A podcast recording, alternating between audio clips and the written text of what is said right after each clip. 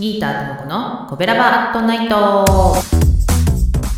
コベラバラジオ部は神戸好き音声配信が好きなコベラバーが集まる大人の部活動。その活動として配信しているのがこのコベラバアットナイト。担当パーソナリティごとに様々な切り口で神戸の魅力を発信していきます。ということで火曜日は私ギーターともこが神戸インク物語から神戸を語ってまいります。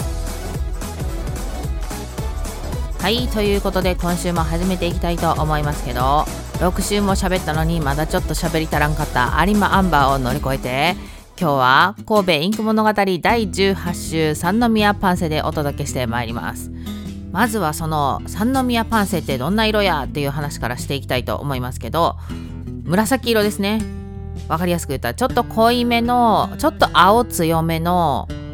紫っていう感じです。でなんでパンセなんやろうって思ったんですけど、えー、調べてみたらですねパンセっていうのは、まあ、スミレ由来の紫色ということでフランス語なんですね。でよくよく考えたら、まあ、万年筆とかがね好きな人やったら一度は聞いたことがあるだろうエルバンっていうねメーカーがあるんですけどそのエルバンの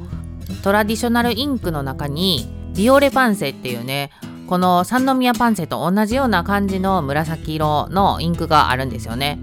じゃあパンセが紫やったらビオレのところは何なんやろうと思って調べたら、まあ、バイオレットのことやったみたいで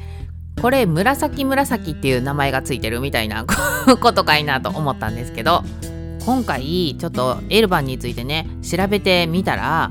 エルバンっていう会社はルイ14世在位時代の1670年にフランス・パリで生まれたシーリングワックスとインクの老舗ブランドということで1670年ですよ日本は江戸時代っていうね。もうあヨーロッパやなっていう感じの歴史のある会社っていうことが分かりの1700年にインクの生産を開始して、えー、このビオレパンセっていうのは第三共和国時代から1966年までフランス全土の小学校で指定職それは字を書く時にこの色で書けっていうことやったんかなと思うんですけど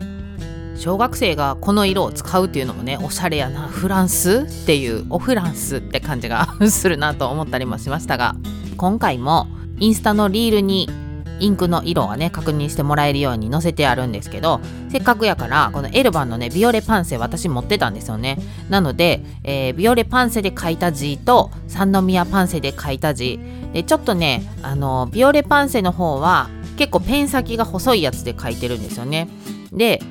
三宮パンセはガラスペンで書いてるのでちょっとまあ字の太さが違うのもあって三宮パンセの方が濃いく見えるような気がするんですけど、まあ、でもね似たような色ですね。まあその辺もちょっと見てもらったら、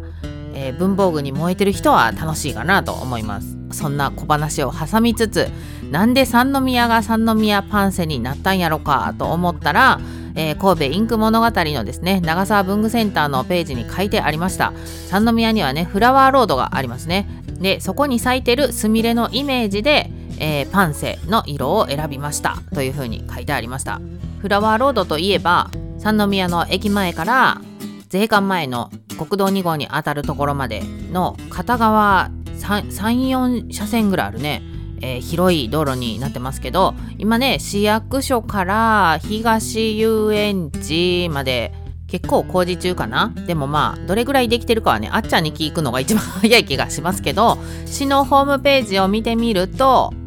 令和4年の秋に一部オープンさせる予定やったけどもうそれを取りやめて令和5年だから今年の4月ですよねにグランドオープンを目指して工事進めてますということです。まあリニューアルオープンしたらね見に行きたいなと思います。